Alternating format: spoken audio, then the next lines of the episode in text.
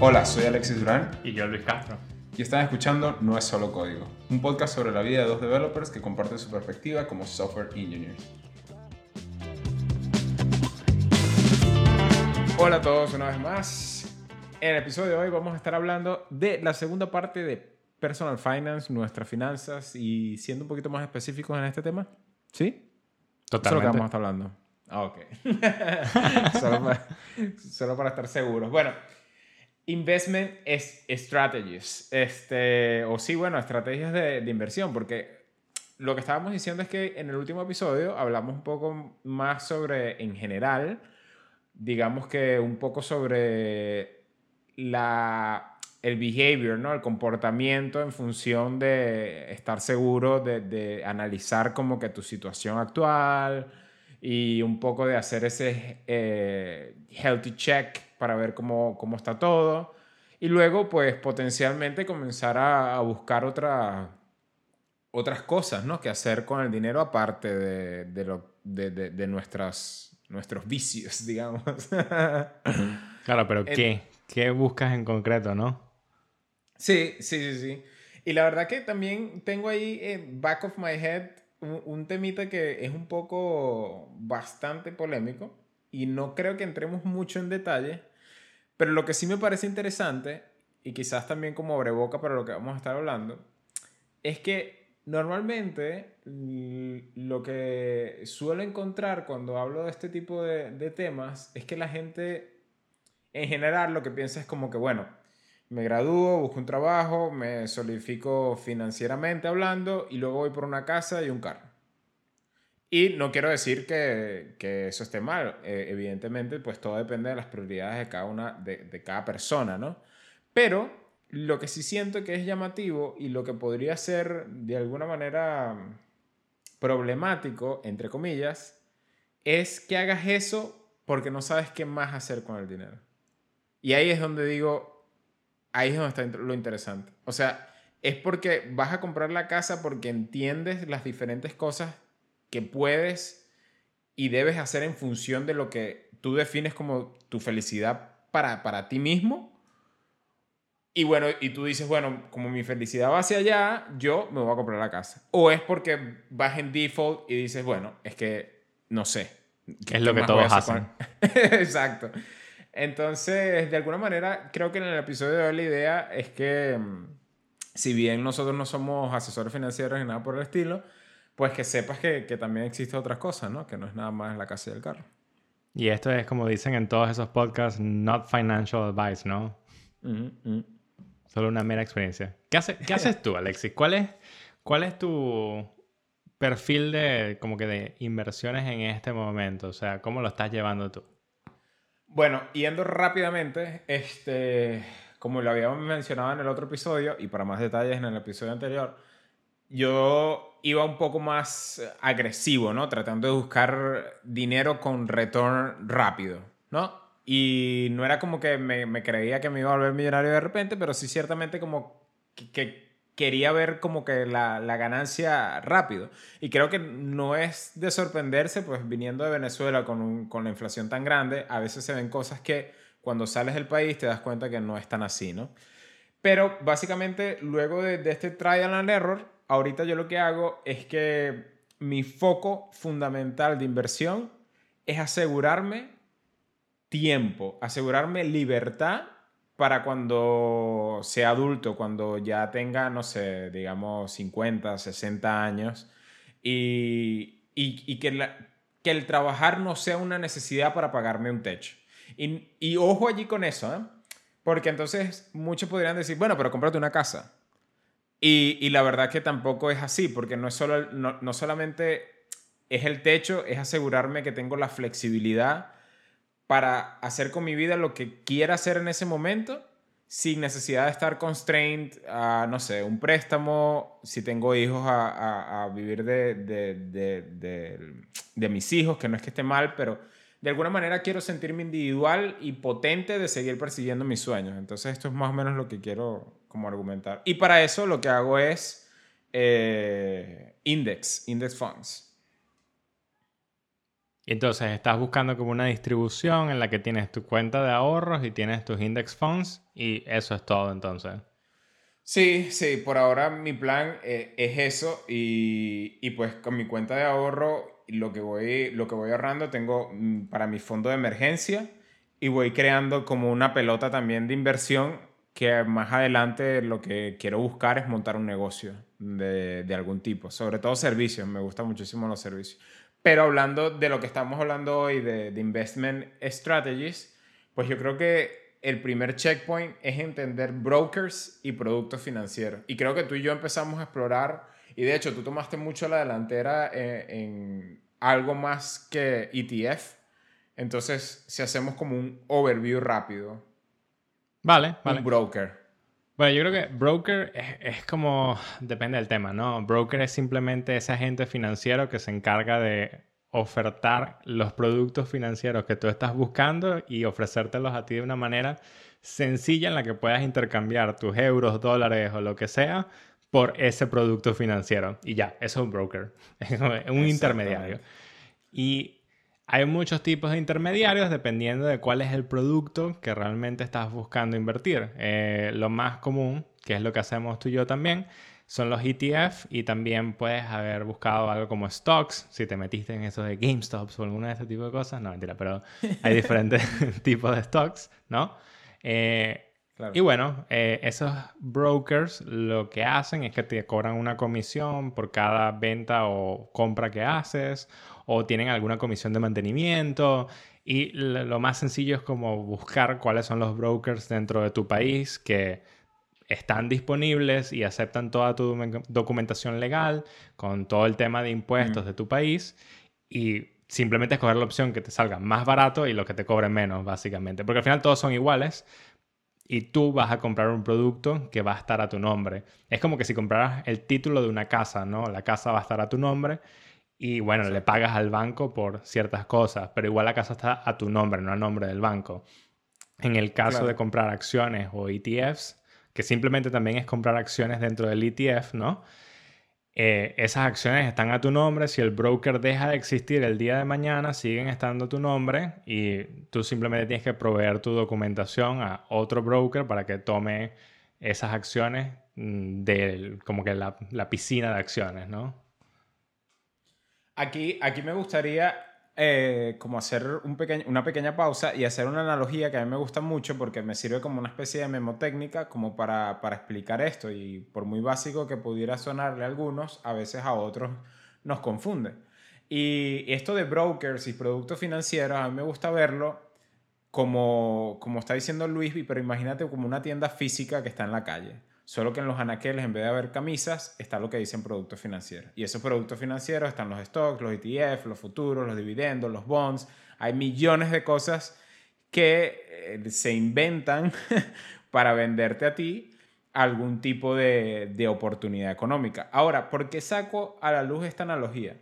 Porque muchas veces también veo personas, por ejemplo, que los llaman de los bancos y dicen, mira, ¿quieres un préstamo? Este préstamo, no sé, me lo, me lo invento, 10 mil euros. Tómalo como que si estuvieras ahorrando. Y lo, lo agarras y entonces lo empiezas a pagar y es como que si tuvieras un ahorro. Hago esta analogía de, del shop porque cuando hablamos de brokers, es verdad que cada quien como que busca su, uh, su, su, su, beneficio, ¿no? Como, como business. Uh -huh, pero uh -huh. los brokers te venden estos productos financieros y me gusta pensar que los bancos siempre van a tender a venderte deuda. Entonces, una vez que, que tú, a ti te llamen para decirte esto de, mira, tómalo como un ahorro, piensa fundamentalmente en esto. Normalmente los bancos venden productos de deuda, buscan una manera en que tú te ates para generar a ellos algún tipo de ganancia, pero es que esa ganancia está lejísimos de ser la ganancia que tú pudieras tener a través de un broker. Entonces, por eso es que quiero traer la analogía, porque si has estado ahí, sobre todo, por ejemplo, a, a mí me sorprende mucho estando en Europa, que aquí prácticamente todo el mundo tiene tu teléfono. Entonces son bancos, son servicios, son gente de donación. E, es como que una cantidad de llamadas siempre, de alguna manera, de meterte en algún rollo. Uh -huh, Entonces uh -huh. creo que está bueno tener como esta memotécnica y recordar entonces que los bancos siempre te van a querer vender deuda. Siempre. Siempre hay algún numerito por allí, siempre hay una cosita extra. Así que por eso es que vamos a los brokers y por eso estamos hablando de, los brokers, porque es un proceso más manual. Me gusta la ideología que dices, ¿no? Porque entonces también está la persona que te dice, bueno, pero Alexis, y el banco me ofrece productos de inversión, ¿por qué no invierto con mi banco? Y es porque tienes que realmente analizar qué productos de inversión te está ofreciendo tu banco. Y ahí es donde entra como que todo el juego de que los bancos tienen sus propios índices, sus propios ETF, que lo que hacen es favorecer al banco. Y si bien puede que te den alguna ganancia a ti a largo plazo, la mayoría de las ganancias se la va a quedar el banco. Claro, y claro, ahorita vamos a empezar entonces a revisar, muy probablemente, muy probablemente no, eh, en esta conversación vamos a hablar nada más de stocks e ETF y se van a dar cuenta que lo que nosotros usamos es un producto financiero que viene, emerge desde un banco, pero es que no es el factor común. Entonces no vayan a pensar tampoco que es que te vas a ir BBVA de España y vas a tener eh, un producto que te favorezca de la misma manera. Igual que aquí en España también hay una cuestión que se me olvidan las siglas, pero es una especie como de seguro de vida. Y entonces la gente tiende a sentir que como es un seguro y tal, eh, está, está bueno y está valorado por muchos bancos y todo esto, pero happens to be que al final como empiezan a haber más intermediarios y tal y te quieren asegurar supuestamente un poco más, la, la tasa de, de, ganancia creo que ronda alrededor de 6%, algo así, cuando el SP 500, que es uno de los índices que nosotros más usamos, va que 8 a 12% en los últimos 50 años y estos últimos 3 años estuvo como 15, 16, 17, entonces es una locura la cantidad de, de dinero que, que, podrías dejar de ganar, porque tampoco me gusta decir que pierdes, ¿no? Dejas de ganar una cantidad de dinero. Sí, es ganancia potencial, no, no ganas nada hasta que vendes. Exactamente. Entonces, vamos a describir un poco stocks primero. ¿Qué son los stocks? ¿Qué entiendes por stocks, eh, Luis? Bueno, stocks es como que compras un pedacito de esa compañía que está ofreciendo el stock. Y cuando compras un pedacito de esa compañía, me refiero a que compras literal un pedazo de esa compañía. Ya sea la fuerza de empleados, eh, lo que es las oficinas, eh, máquinas que utilicen, propiedad de software, todo este tipo de cosas. Es como que eres dueño de una, una pequeña parte de esa empresa. Ahora, si lo consideramos como Apple, puedes imaginar, estás comprando las oficinas de Apple, estás comprando todo el capital intelectual que tienen los empleados que trabajan dentro de Apple y esa promesa de que todo ese conjunto de cosas dentro de esta unidad corporativa va a generar más dinero. Exactamente. Entonces, como, como se logra apreciar, es, es, es eso que llamamos también acciones, ¿no? En español. Entonces, ese pedacito, esa fracción de la empresa. Pero entonces la complejidad viene cuando entonces tú te dices, ok, pero imagínate la cantidad de millones de empresas que hay en el mundo y, y luego si dices, bueno, filtras... ¿Qué compro? Eh, claro, y entonces luego empiezas como las empresas de Estados Unidos, empresas en Europa, empresas en Asia, empresas en países emergentes. Empresas pequeñas, empresas grandes, empresas medianas. Eh, exacto, entonces comienza el berenjenal. ¿Qué sucede? Aquí es cuando, y, de hecho creo que tú lo mencionaste, sí lo mencionaste en el capítulo anterior, cuando estábamos hablando del libro de Tony Robbins, el que te dice Un, Unshakable, cuando él habla un poco de esta actitud de tomar un plan que te, te, te mantenga a ti como solidificado en el tiempo.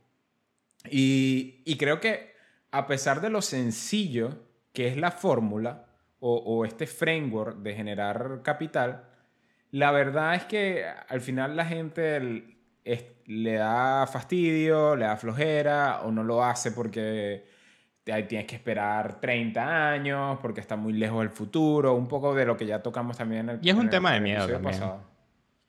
Entonces por eso creo que también cuando escuchen esto, no piensen como que, ah, pero es nada más eso, no creo, o sea, no se puede, ¿qué tal? Pero es que realmente la gente no acciona. La gente no acciona. Y, eso es lo que hace la, diferencia, que hay una gran mayoría de nosotros que no sabemos que este mundo existe y luego de esa, de esa porción que se atreve a encontrar un poco más, lo encuentra y hay una sola pequeña porción que se atreve a ejecutar. Entonces, creo que no se necesita ser demasiado complejo. Lo que se necesita es tener confianza en que realmente son métodos que están ahí para, que, para sacarles provecho. Pues.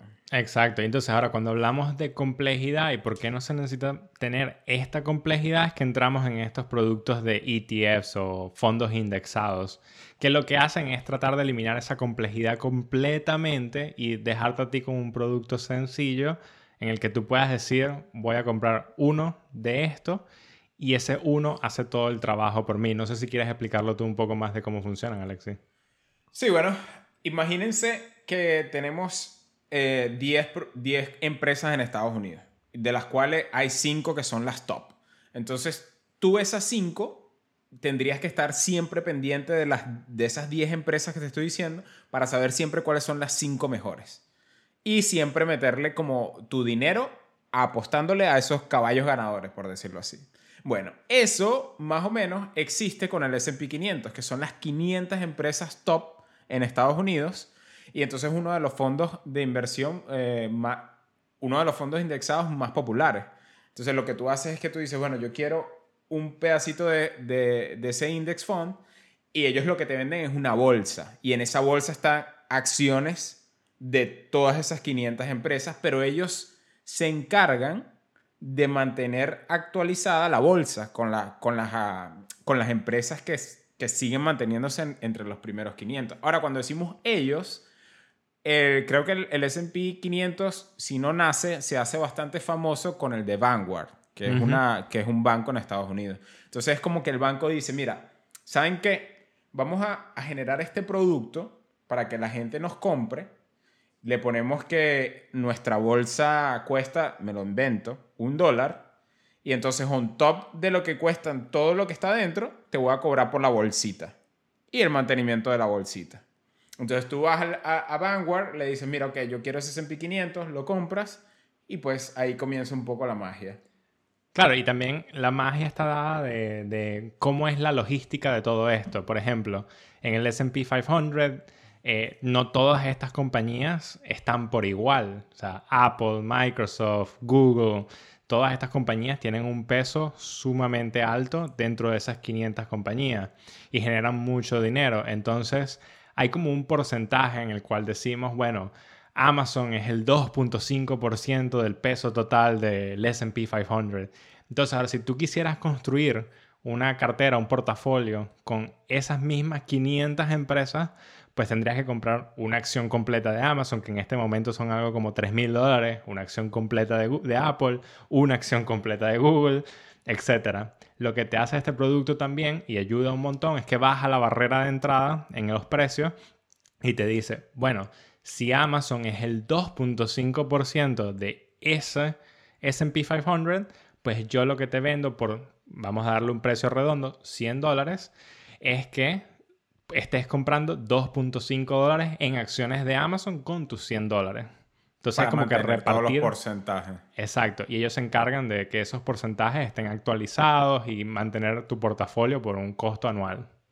Ahora te voy a hacer una pregunta para que me la respondas, Luis. ¿Cómo gano? O sea, yo me compro la bolsita. Dentro de la bolsita están las 500 pepitas de, todos los, de todas las empresas de Estados Unidos. ¿Y cómo gano? ¿Gano únicamente porque se revaloricen esas empresas? Sí y no. O sea, sí, porque las empresas se revalorizan porque están generando más ganancia y si están sacando productos más innovadores y estamos creciendo, pues entonces eh, todo vale más, ¿no? El valor de las cosas pues empieza a subir y tu dinero crece con ese valor. Ahora, digo que no porque no es necesario. La empresa puede crecer, puede estar haciéndolo muy bien, pero si el mercado considera que esa empresa no está viviendo su potencial completo, pues el precio de la acción no va a subir en relación a cuántas ganancias está generando. O sea que como que el, performance no va tampoco uno a uno a la cantidad de dinero que tú vayas a generar. Exacto. Ahora, pero también entonces también tenemos la magia de los dividendos, ¿no? Que es algo bastante simpático. Eso es lo mejor que hay en mi opinión y es cada tres meses eh, la mayoría de las empresas tienen lo que se llama una deposición fiscal en la cual tienen que decir cómo les fue en el trimestre anterior. Y lo que hace la mayoría de las empresas que no son de tecnología, porque esas empresas tienden a reinvertir todo el dinero en research and development, eh, es que a las accionistas pues les ofrecen un beneficio y es toma una parte de los beneficios que tuvimos en el trimestre anterior. Entonces, eso viene de manera de dividendos y los dividendos es simplemente un porcentaje por cada acción que tú tienes de esa empresa. En el SP 500, como tienes 500 empresas, pues es un porcentaje del porcentaje de cada una de esas empresas. E, exacto, pero lo cierto es que te chispea algo. Algo, te cae, que está bastante bien. Sí, sí, totalmente. Entonces, claro, eh, y esa es otra cosa cuando lo vean, pero de, todas maneras no tiene que ser demasiado abrumador ahorita, pero lo importante de entender es que tienes esa bolsa, dentro de la bolsa hay partes de, de, esas, de todas esas empresas y de todas esas empresas también te genera entonces como una chispita cada, cada cierto tiempo. Entonces, claro, tú decides si esa chispita la reinviertes automáticamente, hay productos que lo hacen de manera automática, o si agarras la chispita, la sacas o tú manualmente la colocas cuando tú quieras. Entonces, más o menos así va, va la cosa. Y claro, están estos, estos ETF. Eh, e el SP 500 es uno de los más conocidos para, para Estados Unidos, pero evidentemente tenemos fondos indexados de diferentes partes del mundo y en diferentes tipos de contextos. O sea, hablando de, de, tecnología o, o, hablando simplemente de empresas en, en, países emergentes, en Asia, en Europa, X, Y, Z. ¿Tú qué haces allí, Luis? ¿Cómo, cómo, cómo organizas tu portafolio? Bueno, yo, mi propósito, eh, y lo estamos hablando a nivel holístico, ¿no? es tener un 15% de lo que sería mi total net worth en efectivo, o sea, en mi cuenta de ahorros, tener como un 45% en lo que sería ETFs, que es el SP 500 en mi caso, y ahí es donde entra como que una parte de apuestas, ¿no? Eh, de hecho, con todo lo que sabemos de cripto y cómo ha sido bastante popular, pues decidí en mi, en mi momento decir, bueno, me voy a poner un 5% de mi total net worth en cripto y ver qué tal, básicamente. Porque ese 5% es como una apuesta lo suficientemente alta para mí, mm. pero a la vez también lo suficientemente baja como para decir, bueno, si pierdo 5% de lo que valgo hoy en día, pues primero horrible, pero no va a afectar mi vida de una manera drástica, ¿no? Claro. Y el porcentaje restante que tengo, lo tengo en otro producto financiero que se llama peer-to-peer lending, que es algo bastante interesante y no sé si quieres indagar en eso.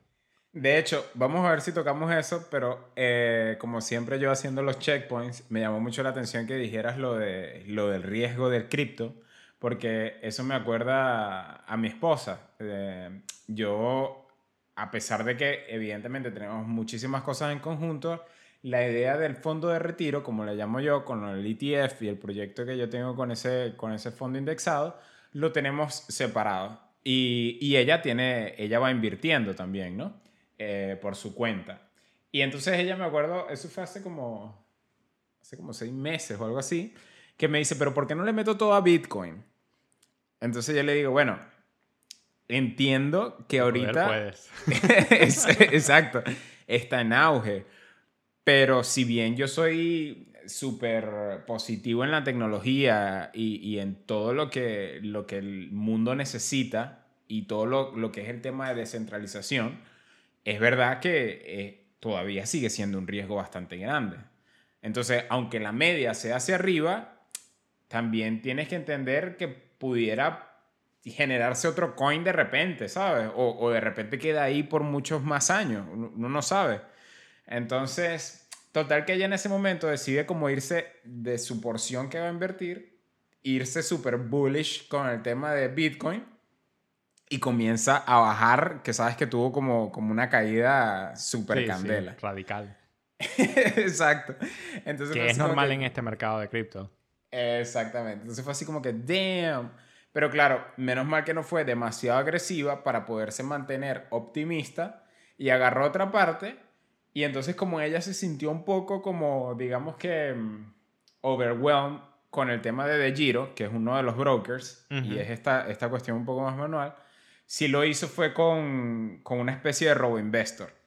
Que, antes de pasar al tema de P2P, quiero eh, dejar claro que aparte de lo que nosotros estamos hablando, siempre hay gente que trata de hacer las cosas un poco más sencillas, pero evidentemente te va a cobrar algo. Entonces, tú tienes también estos robo investors. Eh, uno de los que yo escuché, creo que fue a través de Luis, se me va el nombre, se me va el nombre. Birdie. En Europa se llama Birdie. Y robo investor no es que te van a robar, sino que son de robótica. Entonces, Total, total, que bueno, evidentemente las ganancias que tú vas a tener a través de, de este tipo de, de, facilidades, de tiendas, por decirlo así, no van a ser tan altas como ir a comprar un broker directamente, pero si eres de repente como mi esposa que se sintió un poco como abrumada porque ciertamente el UI no es como que para, para niños. No es bonito, no es bonito. Entonces puedes también experimentar esta opción. Ahora, P2P, eh, Luis, antes de salir del episodio. Bueno, ¿Qué es, P2P? Es un producto sumamente interesante porque ¿de qué se trata? La idea es que hay compañías que prestan dinero a personas y las personas siempre están pidiendo dinero prestado. Entonces, las compañías que prestan dinero pues asumen un montón de riesgo porque tienen que hacer toda la investigación, la documentación, verificar que todas estas personas realmente puedan pagar este crédito que le van a dar, o sea, este dinero prestado. Ahora, ¿qué hacen estas compañías? Pues dicen, yo ya hice la investigación, yo ya hice todo el trabajo, ahora también tengo que poner el dinero para que esa persona tenga el dinero. Mm, bueno, y si lo distribuimos entre otras personas y yo, ¿verdad? Y todos ganamos intereses de eso y yo como compañía que presto dinero puedo investigar a más personas y entonces prestarle a más personas porque hay más personas también en el pool de el dinero que estamos prestando. Entonces, cuando entras en este mercado de peer-to-peer, tú entras como una persona que coloca dinero, pero no coloca dinero directamente a las personas que piden dinero, sino que se lo das a las compañías que le dan el dinero a las personas que piden dinero. Claro, a los, entes que están haciendo estos productos, como veníamos hablando, y entonces ellos dicen, bueno, ¿sabes qué? Yo te voy a prestar 100 euros. Y tú, bueno, ta, ta, ta, ellos hacen su análisis, sí, mira, Alexis yo creo que puede pagar esos 100 euros. Pero yo no voy a poner los 100 euros de mi cartera, sino que voy a agarrar y le digo a Luis, mira Luis, tengo aquí un préstamo, yo pongo 75 y tú pones 25, y te cae 25% de lo que yo gane. ¿Te aguantaste? Ok.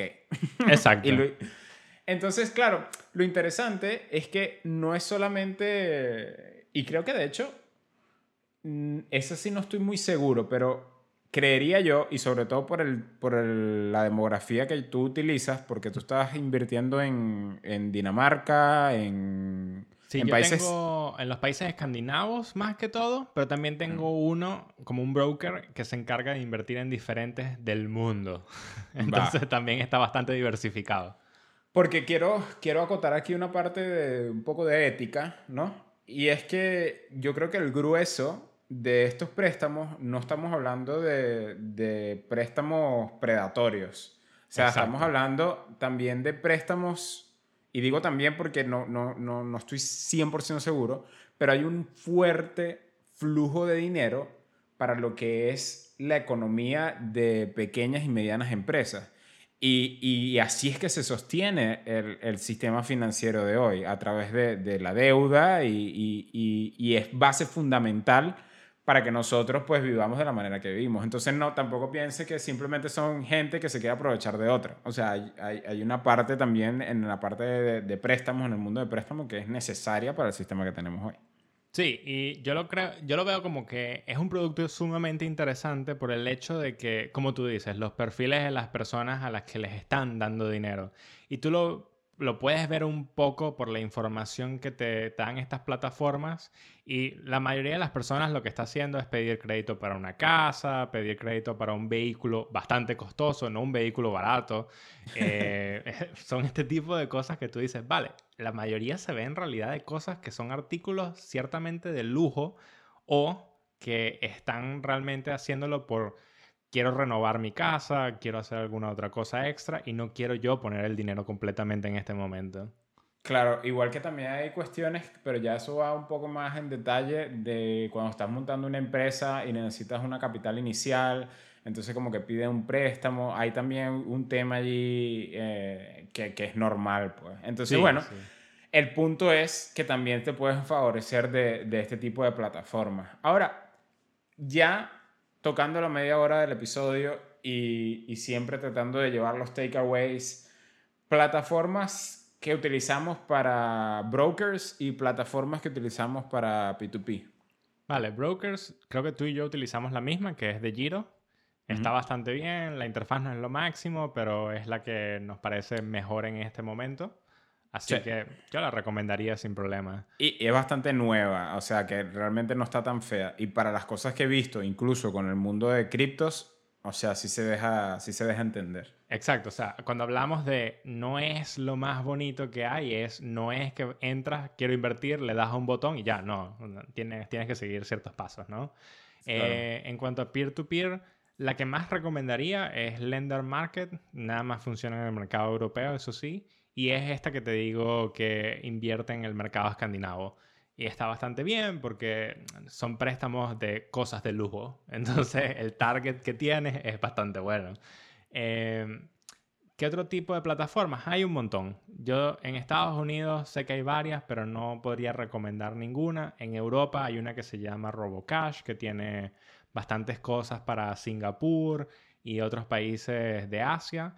Y hay una que se llama Mintos, que está bastante bien. Creo que era una plataforma griega que inició como en Grecia, pero después se mudó antes de todo el colapso de Grecia, etc. Em, y lo que hacen es esto mismo de peer-to-peer, pero en el mundo. Entonces tiene una diversificación muchísimo más alta. Ahora, algo importante de esto, y creo que no lo hemos mencionado Alexis, es impuestos. Tema de impuestos. Uh, esto es un tema importante con el cual no nos podemos ir. bueno, este impuesto.